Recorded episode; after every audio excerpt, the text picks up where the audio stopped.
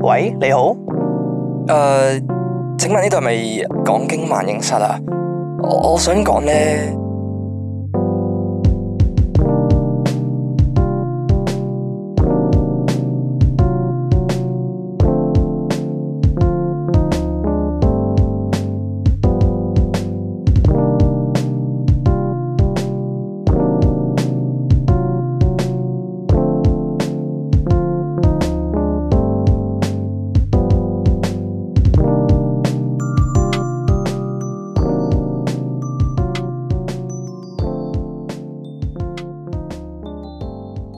我哋有冇試過一日錄兩集啊？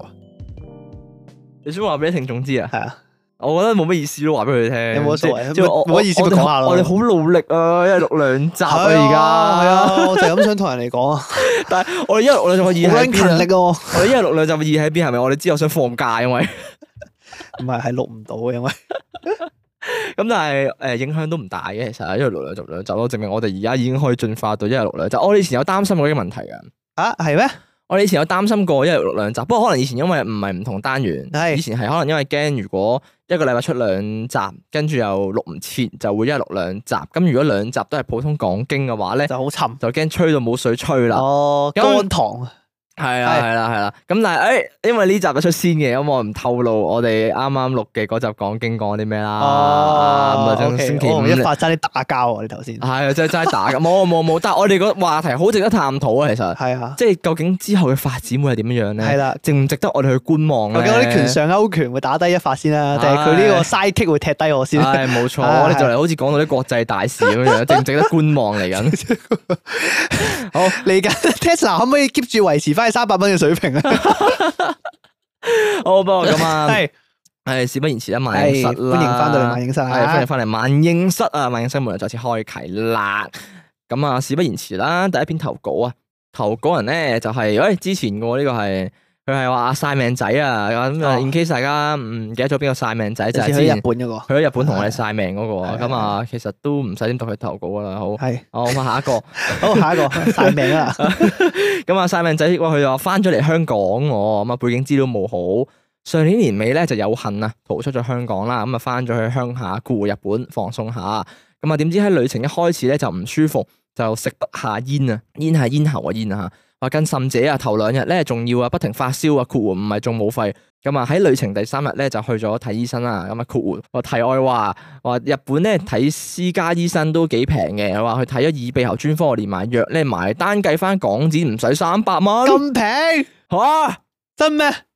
係咁，好似其實我上次病我都應該去睇醫生。屌，日本真係抵啲，即即係日本你睇下人哋月亮都圓啲，空氣都貼啲嘅，即係屌你嗯 睇醫生都平啲 啊！但係我好奇日本係開嗰啲藥係點樣樣嘅？因為香港有啲醫生開嘅藥好重手啊嘛，日本會唔會其實都重手咧？等你快啲好翻，快啲去翻工啊嘛。唔知喎，我好奇佢開咩藥啊？日本 啲櫃桶攞嗰啲平安符 咩？好撚狗，啊呢個攞多個魚手俾 你。哦係，嗌個ありがとうございます買 stereotype 魚 手。係誒，你咩病 d e s 咁樣？跟住就哦感冒，我嘅哦感冒哦魚手。手，OK，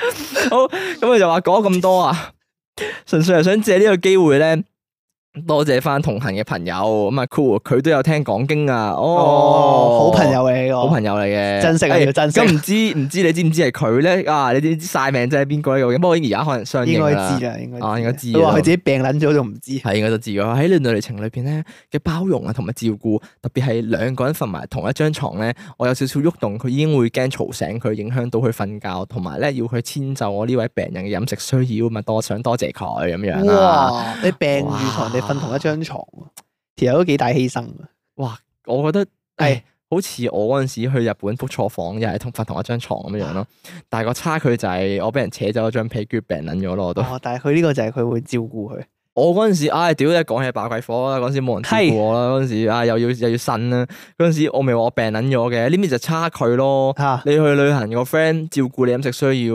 即係你病咗去睇醫生又成咧。哦我嗰陣時病撚咗咧，係冇人理我，佢哋自己各照行咯。佢你知哋你病咗嘅，佢知啦。我嗰陣時咧，臨尾有一程係係係呃誒，唔知去邊度嚟嘛，跟住搭新幹線翻東京啦，定唔知翻去啊翻東京啦，跟住咧落車，其實我上車嗰陣時話瞓撚着咗噶啦，直頭已經攰到成個人係啊累低咗，跟住落車嗰下咧，我 feel 到自己有少少發燒。哦，咁跟住我就話好佢哋哦撚攰啊！我仲以為為佢哋走甩咗，佢冇啊冇啊啊，冇啊！跟住翻東京啦你我我自己醒嘅，係跟住咧落車嗰下，我話我好攰啊，可唔可以誒、我哋翻即係我哋翻酒店嗰頭先啦，咁我自己翻去酒店咁樣，即係我費事人生路不熟咧，病到嗡嗡下唔知去撚咗邊啊係嘛。係係，咁啊諗住話一齊翻去酒店嗰個站啦，至少都。係跟住佢哋話佢話你佢話吓，最冇得翻去啊！你要翻去咪自己翻去咯，咁啊我哋自己繼續行咁樣咯。哦，係啊我就覺得嗰下有少少你你嗰啲本身都唔熟噶啦，唔緊要啦，你屌，但係都我係哋大專同學嚟嘅，大專都起碼叫做話識咗兩年啦嗰陣時，兩年啫，共患難啊我哋冇共患難啊， 你只不過係做功課嘅 咁啫，嘅 group 未係嘛？係啊只不過 group 只味不過啫，只不過係我哋做功課你需要係有咋利益關係嘅暫時同伴啊啫。屌，啱原啊來你連呢趟旅程都係學校申請嘅，啊屌，你你就知咩料啦啊屌，有時係啱咪啊喎，戇鳩。你太多啦諗得。啊！仆如果係我同你去旅行，我病咗，你會唔會照顧我理論上會嘅，啊？因為我都冇嘢好做，如果自己一個人。哦，即係個，因為如果有你你伙伴病咗嘅話，誒，你自己一個去都冇乜意思啦。唔係，同埋屌你唔通由佢咩戇鳩？你明唔明啊？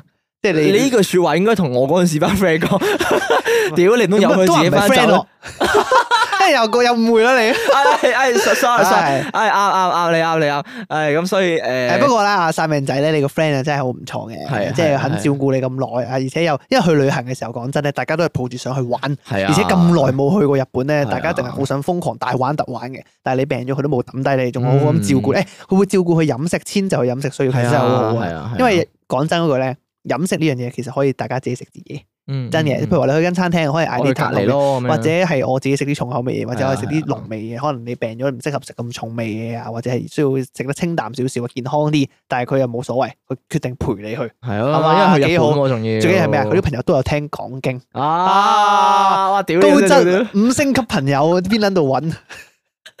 不過我好奇咧，屌你你個男你嗰個嗱，我唔知你係男仔 friend 定女仔 friend 啦，或者唔知你投稿係哦 Simon 仔咁樣投稿係男仔啦。啦我你個 friend 係係因為咩事先會同你瞓埋同一張床咧？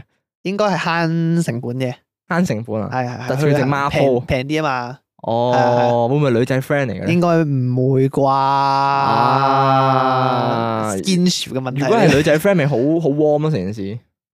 得 同一張床喎，咪即係可能佢哋好曖昧咧，已經去到。啊，不過唉唔哦唉唔知唔知啊唉唔好講嘛。啊，係男人就好怪啦。如果呢啲誒，不過我真啊係比較興趣知道誒，你日本嗰啲藥係藥效如何咯？哦，可以分享係啊，下，因為既然你話你三百蚊唔使喎，係咯，真係魚手， 啊，我想知靚唔靚啲魚手？有冇啷 啷噶？定係要要加錢先有啷啷？跟住佢點？你知唔知佢點收錢啊？佢帶你過去啦，跟住行去後面間房仔度 咧，跟住然之後咧叫你攞啲錢咧掉去嗰個箱度，唔係啊，跟住拍拍手 咧，你以為佢，你以為嗌名攞藥嗰陣時咧，嗌你鳩過嚟啊，跟住掉個銀仔落去，跟住係係你咁多，唉唉，跟住你去完啦，你係感冒嘛係咪啊？哦哎感冒咁啊感冒係啊快啲好翻感啦 冒！係啊，下個咳哦，咁啊咳啊，快啲好翻啦！我哋乜嘢？我哋將日本幻想到成個成個國家都係用宗教嚟推動合運作祈 嘅。福黨咁啊，真係 好似。誒，哎不過多謝你投稿啊，細係明哎多謝你嘅投 OK，稿好，咁啊，下一篇投稿咧叫 J Z 啊，J Z 咧就話啦，嚟緊準備要半工讀，咁啊一個星期咧要翻四至哦三至四晚啊，咁點捱咧？哦有冇經驗分享？有個喊嘅 emoji，哇！我冇喎，我都半工讀冇，真係冇半工讀經驗喎，我有 friend 有嚇啊，但係我可以話俾你聽，好撚辛苦，哦 我會令到你驚咯。我講俾你聽之後， 哦，咁不如唔好 講，誒，但係咪可以嘅，俾佢做啲心理準備下，因為誒睇下你做咩工啦，咁啊誒佢就好啲嘅，係佢嗰份工就有得早收啦。係。即係譬如話佢搞掂晒公司啲嘢，就基本上晏晝，亦好似明哥咁啦。即係佢朝頭早可能八點幾哦做早起嘢，身誒八點幾早起身，跟住翻九點，跟住可能公司搞掂晒啦，咁啊十二點零一點冇乜嘢做就可以放佢走噶啦。嗯咁佢就甚至乎其實有屋企，即係可以翻屋企沖個涼，跟住再唞哦一可以唞。走盞啊啦。係啦，啊跟住去到晏晝五六點先再翻學，出門口翻學，翻到啊去夜晚，跟住第二朝又翻工咁樣樣。咁佢都好叫做好啲啦，中間有個時間唞一唞咁樣樣。咁但係有時個位咧就係、在於佢會猶豫翻唔翻去好咯。而譬如話有時翻可翻能學誒唔係翻唔翻屋企，哦，可能譬如話佢咁啱收工，咁啊佢每次工作地點都唔同啦，可能有時會入迪士尼啦，有時喺機場啦，咁有時可能上水粉嶺啦。咁誒、呃可能譬如話哦，翻屋企仲遠咗嘅，係啦，如果翻屋企遠咗嘅，咁你翻去出啊好似即係翻得去嚟再出嚟都好就無謂啦。啊好似好戇鳩咁係啦，啊甚至乎可能有時誒、呃你收工都已經四五點啦，咁你冇時間翻去，但係又突咗少少時間，咁就逼住要揾啲地方時間去消遣咗幾個鐘先再翻學咯，哦，啊就有啲棘。咁好啦，我如果你唔係呢啲咁流浮動嘅時間嘅話咧，如果你係即係嗰啲 office hour 啊嘛，仲大鑊啊！咁啊，你翻九放六之後咧，放六啊，咁啊翻翻學，放放工之後就翻學，跟住就係咯，冇好縫接軌好冇好辛辛苦。苦，係啊。如果係你咧，即係假設你係佢嘅話，真係咁問你時間，你點樣娛樂自己啊？哇！點樣調整心態？點樣調整其心態？實我而家娛樂自己嘅方，其實我而家都好搶。其實啊，我娛樂自己嘅方法咧，我就係其實好極端啊我覺得我屌我而我而家你知唔你知我吸毒啊？啊？點屌我點解知㗎你？哦我啊，我都估到啊！屌你呢排瘦咗咁多，啊冇同佢講，冇同佢講，估撚到你 啦！冇報警啊！冇拉我，戲精嚟嘅，戇鳩。唔係我而家咧係好極端嘅。係咁啊，而家誒啲劇啊、動漫咧出新自己新番啊嘛，一月我就逼自己喺屋企放假嗰陣時就唔睇嘅，哦，留翻冇錯坐車睇啊！唉冇錯冇錯哦，exactly。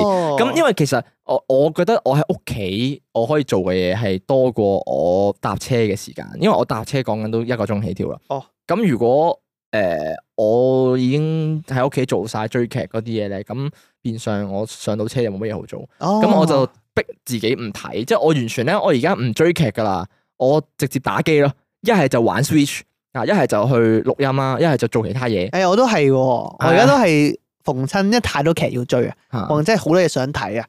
咁我而家逢親都係食飯時間或者係誒搭車就攞出嚟睇咯。係啦係啦係啊啦，跟住我就會留翻呢啲想追嘅劇或者動漫搭車咁啊，就咁啊，其實好歡樂嘅成件事。哇，搭搭車翻工啊，今日追邊套咁樣樣咯哦，誒睇完差唔更多新咗咯喎，車係啦啊係啊，哦即係反而會係有個期待，你將你期待嘅留翻喺一啲。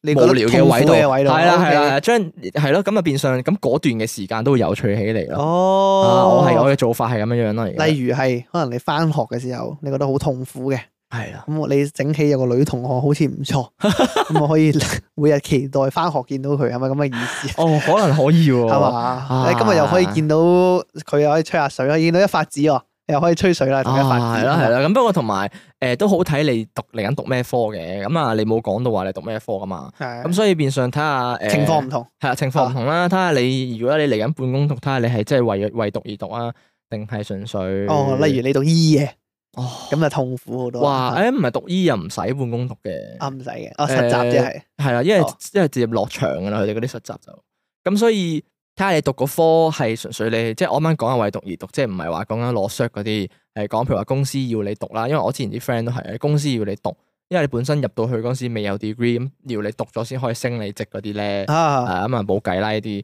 咁但係除非你話如果你係有自己嘅興趣讀嗰啲就 OK 好，應該會好啲嘅，因為你係自己想讀噶嘛，譬譬如話我自己對航空有興趣嘅，我先會走去讀航空咁樣樣，嗯咁我有。有興趣嘅內容會有動力啲嘅，點都。啊，不不過攰就真係會攰啲㗎啦。咁我建議咧就係、誒、老實講句咧，係犧牲自己娛樂嘅時間去瞓多啲係真係有幫助嘅。哦即係譬如話，我而家翻到屋企，我有其實有時間剩嘅，但係我寧願我嗰一個鐘嘅娛樂，我唔玩 Switch，我唔玩電腦，直接瞓覺，中完涼直接瞓覺，我就好似雖然好似好無趣咁樣，好無聊啊成件事，係，係啦，即係收工直接瞓覺。但係你舒服好多嘅，但係舒服好多。第二朝我瞓，我嗰個睡眠時鐘可能好啲，其實會，哦我冇咁攰咯，個人，O K 會。 O K，係啊呢個我係犧牲嘅嘢咯。啊啊，聽多啲我哋咯，翻聽一次仆嗯咯，街，聽我哋瞓即係瞓着嗰陣嗯係間，翻聽，誒過站 坐到。誒，理論上嚟緊我哋會好多內容嘅喎。哦哦，理論上係咯，理論上啊誒未定案啊，你呢定案，個就唔好啊唔之後好再俾太多講。多餘嘅期望你哋係嚇。但係所以無聊咧，就揾我哋吹水啦。OK 嚇哦可以，IG inbox 我哋都得嘅。OK 係好都，得，係咯，IG inbox 我哋啦。係哎冇錯咁啊，嗯多謝謝你嘅投稿啊！啊！好，咁啊，下一篇投稿咧就係哇，翻版澳洲仔翻嚟啦！哦，係，哦，我呢個呢個有趣啊！呢個係舊講事經重頭天嚟字㗎第一號金主係冇錯，呢個係我哋上次咧，我哋嘅誒後續後續咁啊咩嘅後續咧，就係講緊話，誒我讀照住讀啦，佢就話嗨，明哥一發你哋好啊！又係我翻返澳洲仔啊！上次投稿咧，同你哋呻咗下嗰個呃空降嘅 manager 啦，唔知你仲記唔記得咧？哦，唔做嘢喎嘛，係啦，我記係啊，得啊，之後仲要有一個想 quit 啊嘛係啊係啊，quit 咗個老細翻返返去玩去落去嘛啦，係係啊啊，你老我記細得啊仲要入廁所唔屙尿啊！啊，我記得，記得晒， 係咪同一個嚟啊？係啊，同一個嚟，係 咩？係啊，係 啊，點解你記得呢個？肯定 我唔記得啦呢個。佢就話今次咧就可以 update 下大家啦。話說咧，我今日咧就同老細吹水咧，就順便問下嗰個空降嘅 manager 幾時放完聖誕假啦。咁啊，老細咧就話叫咗咧佢放埋個假咧就唔使再翻嚟啦。 個原因咧就係因為佢太慢、太廢同埋太貴。哦， 哦，老細都頂佢唔啊，順，老細頂佢唔順喎，佢話老細咧都話咧，佢連呢個行業嘅基本知識都冇啊！我一方面咧好開心啊，因為唔使再見到佢啊，但係另一方面咧都少問啊，因為咧佢做到一半嘅 project 咧就我要接手啦，要執佢啲蘇州屎啊，真係想死啊！哦哦，，OK 嘅，即係換句話講，誒、呃成班人一齊做 project。有個 free rider，你想屌鳩佢踢走佢好耐㗎啦，咁啊最後咧個老師話你踢走佢啦，咁但係你要做埋佢嗰份啦。哦，不過都好嘅，長痛不如短痛啊嘛，哦即係你做完呢個 project，你起碼之後唔使見到佢。係，如果你次次都見到佢就含撚啱啊，啊！咪你先捱埋呢個 project 之後，你就可以正常翻啊成間公司。 好撚衰，講到公司層面，唔好意思嚇。好，跟住咧佢又話咧，by the way，咁啊明哥呢排咧都介紹嗰啲電影都幾正啊，講到咧佢都好想睇，咁啊可惜咧 Adelaide 嘅戲院咧冇上到，同埋上網都揾唔到。咁啊遲啲咧睇下有冇啲咩好戲咧都可以同其他聽眾咧介紹下啦。哦 OK，好好好好好，咁啊佢有句嘢咧就話，以下咧就可以唔讀都得嘅，咁睇你介唔介意？我哋哦當然唔介意啊。乜鳩都讀啊， 其實我哋介意，好咁啊，下一篇投稿。 哎呀，我哋有幾時介意過啊？屌呢咪啲咯我哋你括住嗰啲，我哋從來都照讀出嚟我哋嘅。 send 咩出嚟我都讀嘅喎，真係 喎，你鬧我哋都讀嘅喎，why not？係咪到時嗰啲黃標內容都照讀啊噶？誒，佢哋做鳩我哋咯，咁可因為見我哋咩都讀 啊，能 係啊叫你乜都讀，不如玩鳩我 讀哋，完出嚟原來出咗事係嘅。幾好笑啊嘅其實。 誒呢個係一個遊戲嚟嘅喎， 你哋真係 send 咩上嚟睇下我哋嘅底線去到邊度啊？ 屌我鳩幾好笑啊！其讀實完之後出發現出咗事要剪咗 佢。 哦，喂，唔錯喎，你可以整個括弧叫做挑戰底線。咁我順便拍條片，睇下我哋可以挑戰到咩地步，睇下去到咩程度唔屌敢搞鳩啊我讀。哋。好，不過佢咧就問咧就話，聽咗我哋咁耐咧，覺得我哋嘅年齡層咧同佢咧係一模一樣啊，好一過模一樣添啊！我唔知啊，但係佢話唔咧，好好奇我哋係邊一年 DSE 嘅，咁啊唔介意嘅話就可以暴露下年紀啦，哈哈！我估咧就係同我同年。嗯哦，啊咁啊講到邊一年 DSE 咧，我記得我好似係零幾年會考噶我。 A level 啊，係啊係係啊係啊，啊我邊一年 A F 我唔知喎， 我嗰陣時喺蘇格蘭場翻嚟， 我唔肯定。 我考 A F 嗰時我都唔記得咗邊一年，突然間老咗好撚多。A level，係我哋 DSE 嘅，我同係係明係哥同一屆，我哋係二啊零一六年嘅 DSE 考生。我考狀元嘅以 前，哦哦 哎，so-，sorry sorry，落落選咗嘛，我仲選咗啊， 我選咗。誒，我哋我哋好似係最後一年 DSE 冇範文啊， 即係一六一六一六，一六係最後一年嘅中文 DSE 冇我範哋文，一六年嘅，好似係係一六年係係咁啊一七年 DSE 就即刻變咗做十三篇範文啦，如果冇記錯就係哎，我哋今年幾多歲啊？我嚟緊誒嚟緊呢即係一年近生三日年會廿五咯，我我我理論上我都係噶嘛，係係啊，嘛？我同你同年噶嘛？我大過你㗎嘛，但係誒係啊，你三月啊嘛，係啊係啊，啱啊，係啊係啱啊，啱啊。七月啊嘛，系啊，啊点啊，豆包啊，互相傷害啊， 記錯誒你你六月啊嘛，我記得。我記 得，唔係，因為上次我記錯咗十月之後，我就記得係七月啦。 多誒謝唔，係回歸係國慶啦。哎啊多謝，多謝，多謝，多謝，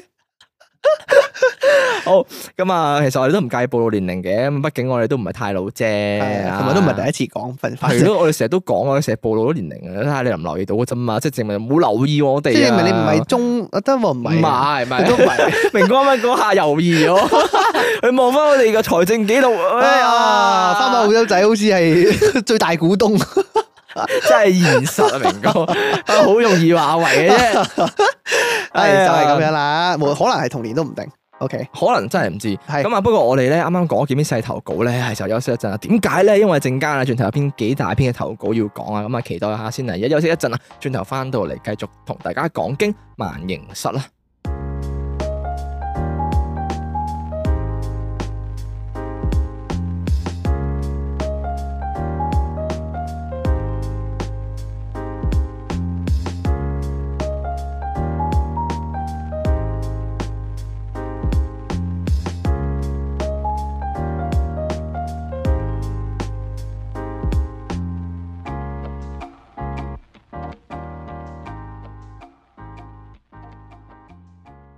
好啦，咁休息翻到嚟咧，就繼續我哋嘅講經萬應室啦。咁啊，啱啱講到話咧，有篇好大篇嘅投稿啊，究竟係乜嘢咧？咁啊，又係嗰個女人啊，係嗰個女人，嗰個女人翻嚟啦啊，加拿大嗰個女人 係。加拿大嗰個女。咁咁啊，邊？個咧？係而家熟女啊！而家熟女咧，其實我覺得每一次咧，真係好有心機誒，去投哎稿。佢至少手寫，佢真係試咗手寫，我好 appreciate 一樣嘢，我覺得係一個好珍貴嘅一樣嘢咯。特別係因為而家科技咁發達咧，係咁你要手寫投，一嚟誒佢手字又唔差啦，好靚啊嚇。即係好似以前筆友嗰個感覺啦，有啲似係。哦，係啊，只不過我哋用即係我哋就我哋用聲集數講翻出嚟，啊係啦係啦係啦，咁但係佢每次都係手寫信佢用手嘅，寫係啊哦即係佢仲要每逐點逐點回覆咯，係咪啊？但係係啊係啊， 即係佢誒，你上次講到第一點係點點點點啊點，跟住第二點又點點點點點咁樣，我覺得真係有條。條理。係啊係啊，咁啊好啊，而家淑女咧就講咩咧？佢就話啦，Hello 講經嘅主持啊，又係你個經粉，而家淑女啊，好耐冇寫嘢俾你哋啦。咁啊，成日咧都係揸車聽你哋講經咧，都想回應下，我想回應下之前我哋開咗個問題咁啊，喺外國哦，哇我都直頭唔記得咗咯。佢話喺外國咧係叫 I rather be 喎，嚇！啊我哋問咗啲咩？ 我哋問咗啲咩？死啦，死火！ 我哋問死啦，幾耐之前嘅呢個係哦，啊？你記得啊？佢因為佢後面嗰個係養貓，養貓定養狗啊？係我哋話如果係我哋養貓定養揀狗定揀貓啊？狗派定貓派啊嘛？我哋問啊啊係係係係 Cat or dog as a pet？係啦係啦，哦即係佢個即係譬如話，如果係你揀咁啊，外國個概念就叫 I I rather rather be，I be rather be what what what 咁樣咯，係啊應該係咁樣。但係 rather be 唔係講緊自己啊自身咩？應該我會想要點樣點樣，或者我想揀啲咩咩嘢，哦可能係係啦。啦我哋英文都唔係好得 去邊。啱好嘛？咁佢就 I 話 go to school by bus，佢話：誒唔好講呢啲，唔好講呢 啲。佢話你哋講得好啱啊！香港咧就係比較適合咧養一啲誒細品種嘅狗啦。佢話如果咧我養狗咧，我就會好似明哥咁樣樣啦，中意養金毛同埋 husky 啦。哦，佢話金毛，你係你係想養金毛同 husky 咩？係啊，即係大狗咯。哦，佢話咧金毛啲毛咧真係好靚，性格好又容易 train 啊！我都覺啊，係啊金毛真係好正，即係我覺得金毛好純咯，成件事係啊係，同埋好友係啦，善，好友善啊！金毛諗下佢佢就咁伸條脷出嚟側邊都好 Q 啊似你睇下佢緊咁笑樣嗰個樣，係佢笑嘅樣，屌啊好好撚撚正啊，得意融化咗啦。啊但係我覺得金毛唯一一樣嘢唔好嘅地方就係因為長毛咧，啊誒打你啊嘛，打理麻煩啦，嗯誒會容易出汗啦，咁啊嗯有味唔咯，係好容易出街黐到啲污糟嘢。嗯嗯嗯，咁啊，佢另外咧，佢話咧 Husky 啊隻眼咧就好靚，純種咧就係藍色眼啦，咁啊，但係咧就最近咧就對一種特別嘅嘅寵物咧就想養啊啦，咁就係咧呢個 Hedgehog 啊，刺蝟啊，哦，哦哎誒，刺蝟都好 Q 其實，香港有人養嘅喎，香港佢話應香港應該冇乜人會即係諗去養，係啊係係，啊我有見過，但係有啊我都見有有有過，其實好 Q 啊，即係其實佢係誒你唔搞佢，佢唔會吉你噶嘛，係淋㗎，係啊係淋㗎，你係咁掃佢咧係好係撚得意淋㗎，喎，好撚你 Q 啊，同埋佢你手掌咁大隻嘅咋，哦，係即啊，係你係啊，佢會縮埋個波咁樣咧，喺你隻手度攆佢係啦。啊，係啊，好撚幾得正啊意嘅其實佢仲要其實佢有啲似誒，佢個頭係有啲似老鼠，尖尖地有咁少突出少似，但係冇老鼠咁乞人憎 嘅，哈哈即係冇咁醜嘅。嚟，倉倉鼠咯啊，咁。佢會喺手度屙屎啊？唔知哎倉鼠都會，我諗佢可能都會。我哦細個嗰陣時養倉鼠咧，擺喺隻手度玩咧，跟住屙喺我隻手度咯，佢會。 Oh my god！你倉鼠就冇得 train 噶嘛，係係係啱嘅， 佢就係咯。咁啊，佢話咧，其實想養嘢咧，即係無論乜都好啦，都要做好 research，諗清楚咧，啊先好做決定啊。咁啊，點都係生命嚟噶嘛。咁啊，仲有啊，係你嘅 choice 嚟嘅。咁啊，你嘅寵物咧就只有你一個主人啊，所以咧要記住好好照顧佢哋啊。咁哦樣呢個真嘅啊哦。幾時都要喺節目同大家宣揚啲正確嘅觀念。係，其實要啦，可能我哋嗰集就係咁啱講起養寵物，咁我哋後尾都有講嘅，即係養寵物要三思啦，一定要，即係誒、呃一個生命，你要照顧一個生命，一個新成員，就好似我近排睇咧貓啊，嗯貓咧其實真係好得意啦，我成日睇好多貓係啊近排，唔知近排發生咩事，可能我 like 得特別多貓嗰啲 post 咧想養咁啊啊， I G 咧唔係 I G 會係咁哦 suggest 嗰啲貓嘅 profile，跟住有有時我會碌到咧，都好心酸，即係有啲貓可能佢有啲疾病啊，開始去到某一個年紀，咁啊可能個腎有事啦，跟住可能後邊唔知有啲咩 tumor 啦，即係腫瘤啦，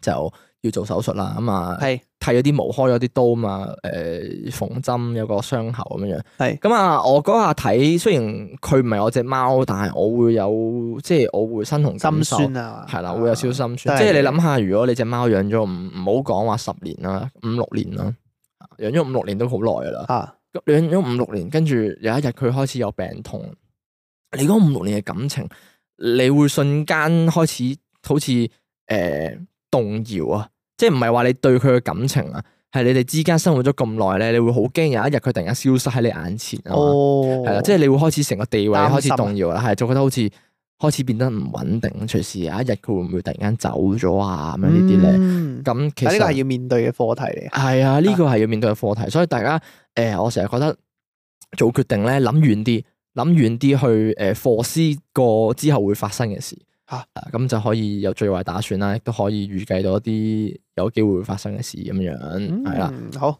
咁啊，多謝你嘅投稿。係咪未完嘅？未完嘅。咁啊，有第二個回應嘅 係，OK，第二係段嘅。咁啊，第二個回應就係話啦，啊，一發新工，哦， 按波嘅意思咧，哦，佢回覆翻你上次，因為哦我唔係好明哦按波佢係咩意思啊係？？係係佢哋按波嘅意思咧，通常係外國咧叫翻新職位或者新工嘅時候就會咁叫噶啦。咁啊，同空降在位嘅意思相同，咁啊，即係 in position 啊。咁啊，哦，航空界入面按波嘅意思咧，咁就係喺乘客上飛機啊嘛，係咪？哦係係咁啊，係同埋聽聽下咧，終於知道一發係做啲乜嘢噶啦。咁啊，俾心機啊。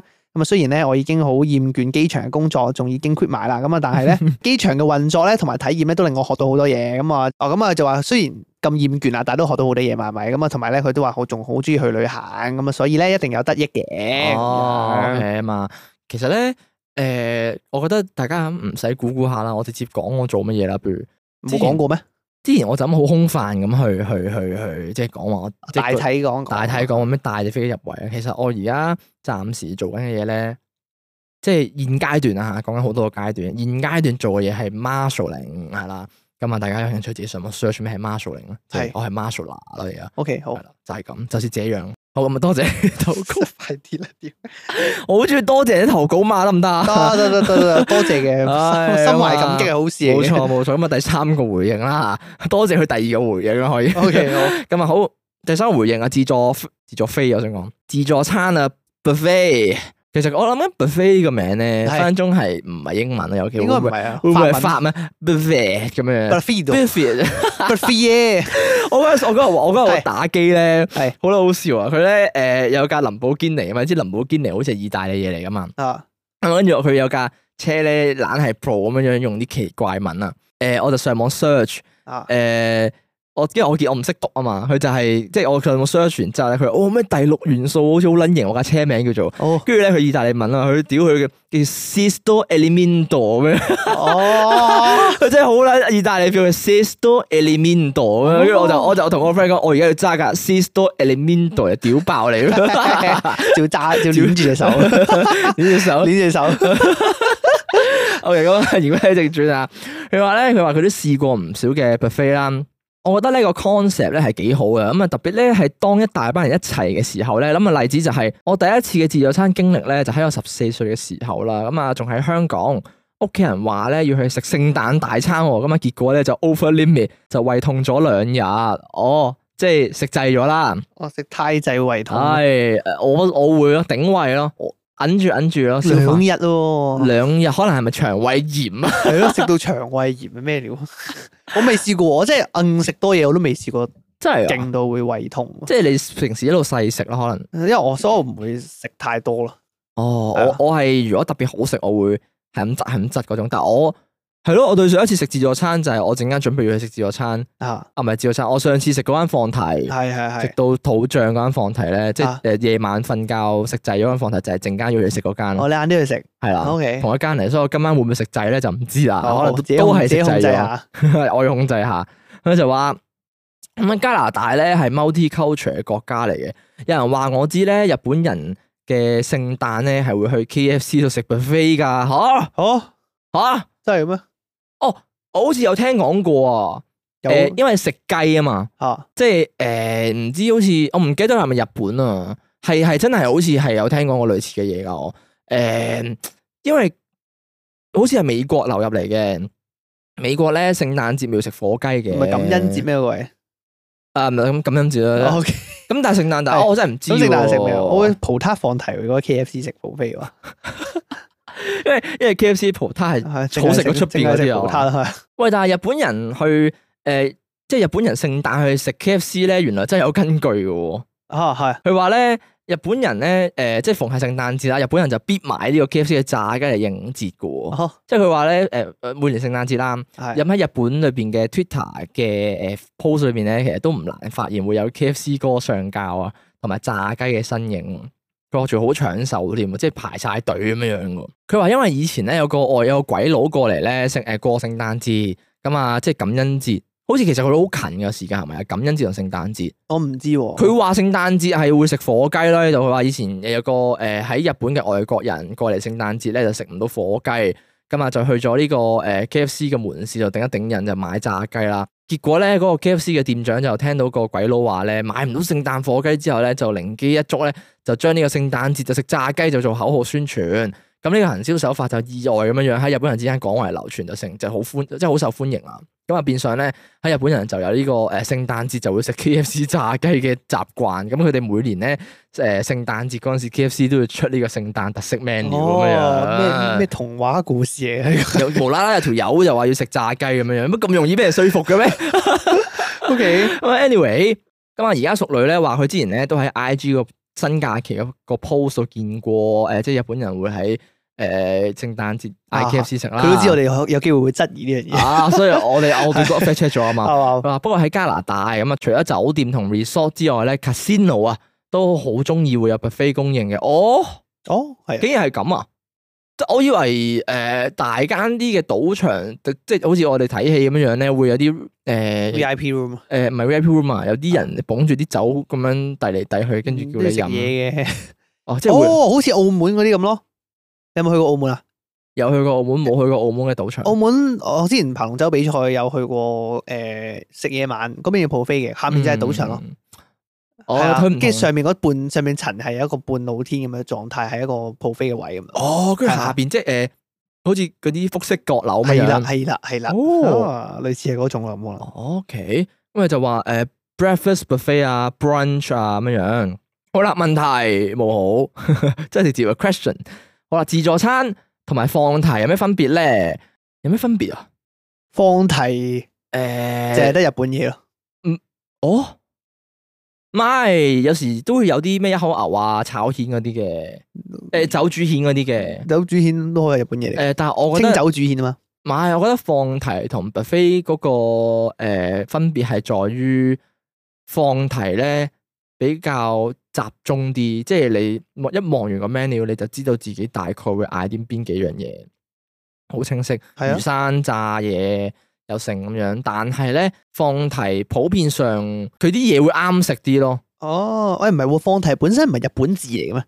哦，係啊，係啊，係咯，咁應該日本嘢嚟放㗎題嘅意思係任食啊嘛，喺係日嘛？喺日本咯，日本係放題係係無聊放題咁樣樣嗰啲就係，哦，係咯，係咯，係啊咁任食嗱啊嘛咁日本傳過嚟噶嘛，放題應該係。所以其實理論上放題應該係多啲日本嘢食嘅，哦主食就應該係主要係日本嘢咯，係啦係啦，應該主要係日本嘢，可能你見佢啲咩炸物啊、軍艦壽司啊、魚生嗰啲全部都係日本嘢係啊嚟係㗎啊係嘛，啊係啊係啊。係咯係咯，咁理論上放題會偏向日本多少少，同埋誒你嗌咩即係就上咩咯？就上咩咯啊，但係咧我覺得自助餐之前都講過啦。係自助餐嘅分別就係好似探險咁樣樣咯，你有好多國菜式，你自己去邊度食係嘅啊乜嘢？係啊哦好多唔同嘅 section，你想食咩就食咩。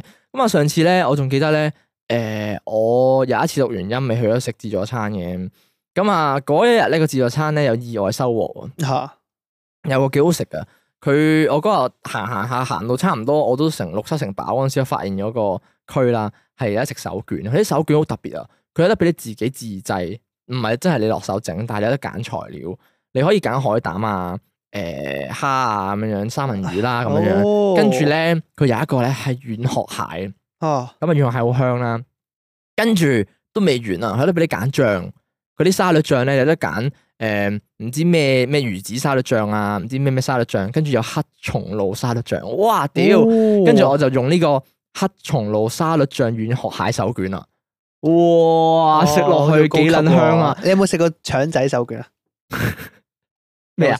即係嗰啲平時你誒嗰啲比較街你有冇聽邊你有冇聽嘅過啊？咩啊？明腸時仔手卷啊， 長洲特產。啊吓，長洲有間鋪頭賣腸仔手卷好出名啊嘛。真係㗎，係啊好好好生意㗎，誒都幾好嘅，好似我未聽過係喎，啊，我我覺得怪人嚟嘅店主啊，真係但係好但係好賣嘅。誒好似幾好賣嘅，啊我就我就知道呢啲咁誒，即係嗰啲咩蛋手卷啊、腸仔手卷，會成日喺嗰啲誒街邊咧，咪有得俾你食撈麵嘅。啊撈麵係啊檔，撈麵有檔啊、燒賣啊、魚蛋嗰啲咧，佢會有埋呢啲咁嘅細細嘅手撕啊，係啊啊係呢係啲啦，係啊係啊，港式手卷啊，係呢個啊港式手卷咯，罐頭菠蘿，係啊嗰啲咯，嗰啲咯會有嗰啲咯。係係跟住咧，而家索女咧就話咁啊，你哋提到 high tea 呢樣嘢啦，咁啊想講下 high tea 啊或者 afternoon tea 咧係源自英國 England 啊，咁啊個塔咧放嘅食物咧係有形式噶，哦哦哦係卡係咁噶，哦係啊哇呢、個真係唔識喎呢個，佢話好佢話咧頂部咧係要放 dessert，咁啊底部咧就放啲細三文治等等，哦即係頂部係甜品，下邊就係主食啊，哦，即係唔可以好似我哋上次咁講啊，即係成隻雞擺落 去，即係唔可以籠中料呢道菜唔合理。哎呀路 中了鹹空啦。好啊哦，即係由底食上去嘅，唔通係？我真係唔知，可能食法都有有有分別嘅。哦佢，話咧，誒、明哥你亦都講得啱啊！哦，係儀式感同埋氣氛好重要咁啊，enjoy the moment，enjoy the food 喎、OK，咁啊，至於素食咧，加拿大都好 common 噶。唔知道香港咧有冇 A and W 快餐啦？佢哋出咗隻 plant base 嘅 burger，係用 beets 同埋其他菜做嘅，幾好食㗎。即係哦，誒、啊，其實咧呢、個幾特別㗎呢、個係誒誒誒素食 burger 呢個問題咧哈哈，哈曾經有一排係有過爭議性，即係佢哋話。點解要咁做？誒係啦，啊即跟住唔係話點解嘅，咁當然係為咗素食嘅嘅嘅嘅需要啦。啊吓啊咁吓，但係咧，佢哋就即係用素食嘅嘅嘢整咗個 burger 翻嚟，發現冇冇牛味喎。咁啊，跟住就打針去去基因合成啲牛嘅味道落去啦，係咁啊啊係啊令到佢似牛啦。係啊係啊。咁啊，但係其實咧，佢似到咧，你分唔出啦，又係。 O K，咁啊，好似你嗰陣時帶嘅子話嘅故事啊你嘛，大致嘅故事咁樣樣啦，係係係咁啊有係啲素食嘅人咬落去咧，就覺得有違和感啦，咁啊哦覺得哇屌你係咪真係素嚟㗎咁樣，又哇或者咁都幾麻煩喎。係啦，又或者有啲人即係有啲餐廳為咗環保啊，係即係就覺得誒牛咧，即係你知牛其實係排碳排放放好多啊碳排放好高㗎嘛，咁啊為咗環保咧，就我哋全部用素食嘅 burger 啦，咁啊但誒哎係至到你分唔到係，嘅，但係次你分唔到 OK，啦。咁啊，但係啲人知噶嘛，佢佢唔可以，佢即係基於佢商品說明條例，佢要話呢個係數素食嘅牛係係啦。咁但係佢即係咁啲人就會唔 like 咯，即係覺得唔係哦原本嘅牛，我就即係始終都有啲分別啊即係咁我食落樣去咁似屌，我不如食真牛啊，係咪咁嘅意思？係啦，係啦， 係啦，咁哦啊，OK 係啲人就唔 care 呢啲，所以其實當初其實係會啲人有少少抗拒呢樣嘢嘅。咁但係 anyway，啊啊而家淑女話而家佢呢隻誒用紅菜頭啦，紅菜頭 bit 啊，紅菜頭同埋其他菜做嘅嘅 burger 係幾好食，我都想試下。如果係咁嘅話，我嗰陣時候係咯素食 burger，好似幾有趣喎。好似幾難食落去，佢話好食嘅喎。 我哋我想試下佢究竟嗰個味道係同真係普通 burger 係誒分別喺邊度咯？係啊係啊哦。應該甜口啲我諗。哦，啊佢話誒 vegetarian 同埋 vegan 啊，都係素食人嘅細分。哦，哦係啊，OK，我記得以前讀書有教過㗎，真係噶，有啊有啊，以前讀書有教過咩 vegetarian 同 vegan，跟住仲有幾種㗎，我覺得好撚多種㗎，有啲係咩蛋奶素啊，有啲係全素啊，有啲係唔食奶類製品啊嗰啲咧，哦有分分得好仔細㗎，係啊係啊係啊哦，但係都係素食噶啦，不過有啲唔都係素同食，，但係佢哋有唔同嘅流派咯。啊，哦即係好似誒出家人嘅素食同我哋理解嘅素食都唔同。哎呀即係譬如話出家人素食，佢哋係完全唔食薑葱係啊蒜啦，係啊係啊係啊係啊，即係唔食刺激食成食誒嘅食物噶嘛。哦，誒，而家咧，我即刻再 fact check 啦。佢就話咧，誒、vegetarian 同埋 vegan 嘅分別喺邊度咧？就係話，佢就話 vegetarian 咧就唔食任何嘅動物啦，就好似誒肉類啊、誒、鳥類啦或者魚啊。佢話啊 vegan 咧就直頭係再誒 strict 啲嘅，啊咁啊誒會 strict 過呢個誒 vegetarian 啦，咁啊但係都會，哦佢仲會係避免埋奶類啦、蛋啦，啊即同係動物埋製品啦，啊係啦係啦，啊動物製品都啊都即係同動物屙出嚟嘅有關嘢啦。OK，哦，哦，OK OK，即係 vegetarian 係冇咁緊啦，係係啦嗯啦，，即係唔食肉啫。係啦係啦哦，但係 vegan 就直情係動物身上面攞出嚟嘅嘢都唔食嘅。哦，誒咁所以咧，佢就話而家淑女就話咧，所以咧有素食嘅朋友咧就要去小心問下啦，咁啊有有啲咧就連魚類嘅製品咧都唔會食㗎，咁啊最近咧都留意到咧有 plant base 嘅朱古力喺市面上有人賣緊哦，吓，朱古力點解？啊唔係我因為會但係有牛奶因為啊，朱古力牛奶啊係啊，係咯可能係啊。咁佢用植物去營造奶嗰個植味物道奶咯，而家有噶嘛，真係有啊即係有個杏奶咯，哦，係啊，有啊，我都飲過啦啊。杏奶係真係完全用杏去整到奶出嚟，有有植物杏係有奶味誒，嘅。佢我唔記得佢用咩，佢唔係牛奶咯，總之，但係佢係杏味嘅奶咯，佢話係哦，好飲㗎喎好飲好飲啊。吓？誒嚇係幾好飲嘅喎，其實即係誒，唔差嘅喎，你講杏奶啊嘛？係啊，幾好飲啊！哦，唔係喎，我好似飲過喎。我我等我回想翻起個味道先。哦，係啊，我好似飲過啊。嚇我覺得誒，我係飲佢係咪甜嘅杏奶本身？哦誒係啊通常都會有少少甜噶嘛。係啊係啊，哦，係啦係啦，咁我亦都飲過，我會香香啲㗎，啊，我會係啊覺得都 OK，但係飲多幾啖之後，好似有少少濃烈咯，杏嗰陣味會哦供供咗上去咯。但係其實好飲嘅都，可能我本身杏我唔係太，其實都 OK 嘅，我又唔又係咯，都我接受到嘅都哦 OK 嘅。但係有一個問題，嗱，我 prefer 誒牛奶多啲。啊佢有啲杏奶咧會有朱古力味，係啊哦，即係佢有唔同嘅口 味。咁啊，譬如話假設我 我飲 plant base 嘅奶咁樣啦，我唔飲係啊，杏咁奶唔，係佢跟可能住佢有係朱古力味喎，咁我係咪要查埋隻朱古力究竟有冇有 plant 冇牛 base？奶啊嘛？唔係佢唔係佢可能係落可可落去啫。唔係因 為哦或者落朱古力誒落香精嘅， 咁佢啲香精係咪都究竟係咪又係朱古力度抽有牛取出奶啊嚟？？哇！真係麻哇木，細分 啊，真係細真係分到痛咧。苦。咁啊，anyway，最後咧都想回應下啲誒應節嘢啊，咁啊，例如咧 Christmas season 啊，咁啊咧，因為美加咧對聖誕咧就好重視嘅，好多人咧都中意咧放聖誕樹。哦，係喎，我哋講聖誕誒、聖誕節啊嘛有一集。係啊係啊，咁啊，以前喺內陸咧，Alberta 咧都會放誒、假樹嘅，咁啊而而家住嘅省咧就大多數都會用真樹啦。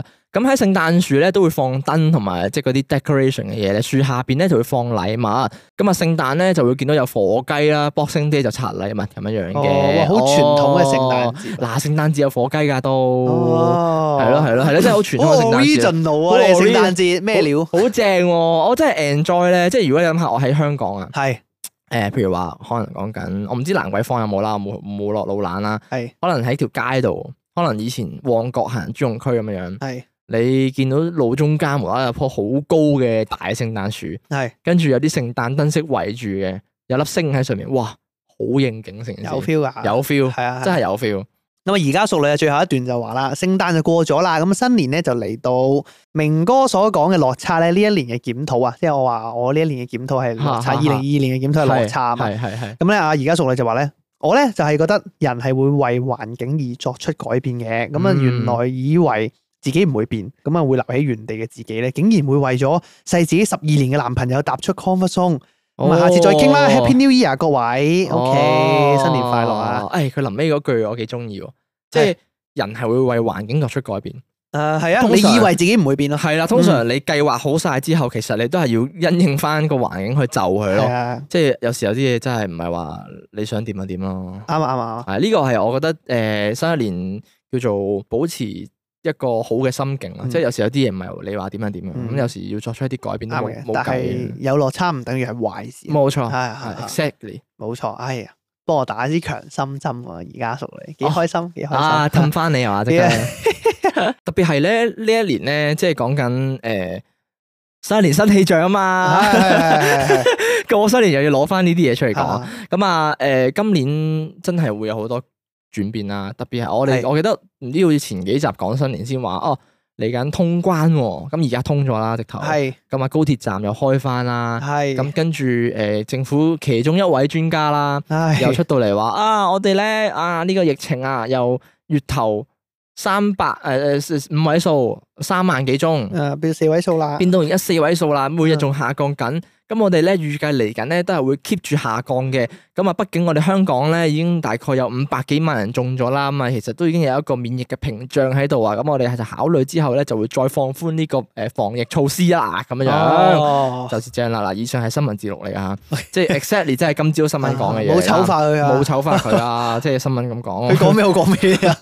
咁所以其實今年誒、呃、會有好多嘅改變啦，亦都開始復常啦。咁特別係我而家機場都有好多嘅復常嘅階段做緊，都開始越嚟越忙啦。咁啊、見到其實以前咧機場咧誒喺抵港層又好啦，離港層又好啦，都有好多誒欄啊欄杆分區啦，有分陸區同產區嗰啲咧，要分翻開大陸客同埋外國客噶嘛。嗯咁啊，甚至乎去到抵港啦。如果喺誒、呃疫疫情嚴重、封控得嚴重嗰排咧，大家有出過國或者有翻過嚟香港就知，咁其實有好多白色嘅板咧，俾你入去喺個嗰、個客運大樓裏邊咧做檢測嗰扎嘢，咁啊搞到好好好核突嘅，其實排到周圍都係，因為佢逼你一定要落機即刻做核酸，啊係啊，而家咪冇啦。而家拆晒啦，哦，啊所以就好開心咯成件事，即係個呢個就係三年嘅轉誒變。翻嚟唔使做核酸啦，啫，呃建議自行做五日嘅快測嘛，建議啫，可以唔做嘅。建議誒、唉政府建議你咪唔做啊。哦，乜乜啊啊！屌我奉公守法。咩就屌係咪就係 誒，咁我即係我理論上，因為我嚟緊去日本啊嘛，係啊，咁我翻嚟就可以理論上可以唔使做，不過我都會做嘅，係咪咁嘅意思啊？係啊 係啊啊，啊理論上你唔做都 OK 都冇問嘅題，係咁但係我哋建咁守法就唔一定會做啦。係誒嘛建議就做下啦， OK，哦都做下啦咁好樣好好咯，係好啊好就係就是這麼一回事。咁上機前好似都照做過快測，所以而家好方便噶啦，即係根本上就係已經同以前係冇分別。 OK，除咗你誒、呃出外旅遊嗰邊個國家有啲限制之外咯，係咯，你三月你有冇 check 過？其實去日本嗰邊係有啲咩限制？有冇有冇咩要做嗰啲㗎？誒有睇過下咁啦，嚇嚇，好似要有落地嘅檢測，落地檢測即係即係快快測定定係咩要點樣咧？我唔知喎，冇睇喎。嗯，我我哋知啊有冇有冇限制個機場落去咯，哦，機場呢個就呢個小事啦，其實好似就取消咗啦嘛係。啊，取消咗啦嘛，係啦香香港人港好似香冇所謂港取消咗啦嘛，係，所以我都唔同埋你記都得係去咩啫嘛？你都係大阪誒東京嗰幾個啫嘛我，冇去東京，我去大阪啫嘛。係咯，即係你係都係嗰幾個佢誒，就算係封咗，你都係去嗰四個大機場啫嘛。係啊係啊係係啊，啊，所以冇乜嘢嘅。咁但係我覺得你要真係 check 下，可能有啲咩手續要搞，就好嗯似咧而家通誒開關啦，即係講啊講一講起，而家開關咪要填嗰啲咩申報表嘅。係啊係啊咁啊，而家啲申報表咧變咗咧喺喺嗰個 Weixin 嗰度填啊，啊係啊，係啊，即係譬如話你落翻大陸啦，咁咧佢你就要喺微信嗰度去填嗰啲資料嗰啲成，咁啊問題就嚟啦。而家咧啱啱開關頭嗰幾日就好撚棘嘅，因為咧過關嗰啲人咧就好多都冇微信，咁啊老一輩嗰啲就唔撚識用，現上咧就好多人就過唔到關，同埋咧而家誒過關咧有啲人都仲係以為係要免即係誒用免費嗰隻檢測就可以過嘛，實際上其實係要俾錢嗰隻噶嘛，所以就好多呢啲咁嘅問題會會衍生咗咯，咁同埋。嗰個時間係你四十八個鐘頭內就可以唔使做檢測，就可以來回啊嘛。咁但係如果你做完檢測之後，你翻咗上去，跟住你四十八個鐘頭過咗咧，其實你係落唔翻嚟嘅，你要喺嗰邊再做一次檢測嘅。我諗法啊，係啊，所以其實佢個有效係四十八個鐘頭啦。咁你四十八鐘，即係如果你去玩幾日嗰啲咧，咁你就要喺當地嗰邊再做一次檢測先翻到嚟呢哦，邊。當地有咩地方可以做啊？我唔知。誒，即係譬如我去日本咁啦，我哦，去日本啊，日本啊，係咯嗱，同埋日本使唔使俾錢咧？究竟如果你要做檢測？唔知喎，因為香港大家啊慣咗你免費核酸檢測啦嘛，唔知道日本其實可能日本都已經唔 care 都哦係咧，係啊啦，應該唔貴嘅。你諗下，啊啊啊啊啊啊啊晒命仔去睇個醫生都係三百蚊嘅事，但係佢睇私家醫生佢係普通病痛啫嘛。如果你係俾人但係做你檢測啫，哦，你又唔係病咗，你去做檢。測啫嘛。哦，不過其實我都正想提你要去小心啲，哦，係啊，嗯即係如果你喺嗰邊中咗肺炎嘅話咧，係好麻煩啊。好好好麻煩哦啊，又即俾又係俾個魚手你，跟住打開魚手， 唉喺度祝你誒肺炎快啲好翻，係咪啦嘛？啊跟住打開魚手有支檢測棒 喺度，檢測魚手因為去到嗰邊你要入醫院有好多嘢搞啊嘛。係係啊因為去旅行都唔想病嘅，嚟緊直頭就農曆新年添啦，咁啊，我哋可能啊吓，可能哦，誒、會有啲特別節目啦，嗱試下咯，試下嗯試下啦啊誒暫、定啦，暫定會有特別節目啦。咁喂，我啊，見好多人搞年宵喎，我今年年宵開始嚟料啦，開始嚟料啊，係咪誒競投攤位未啊？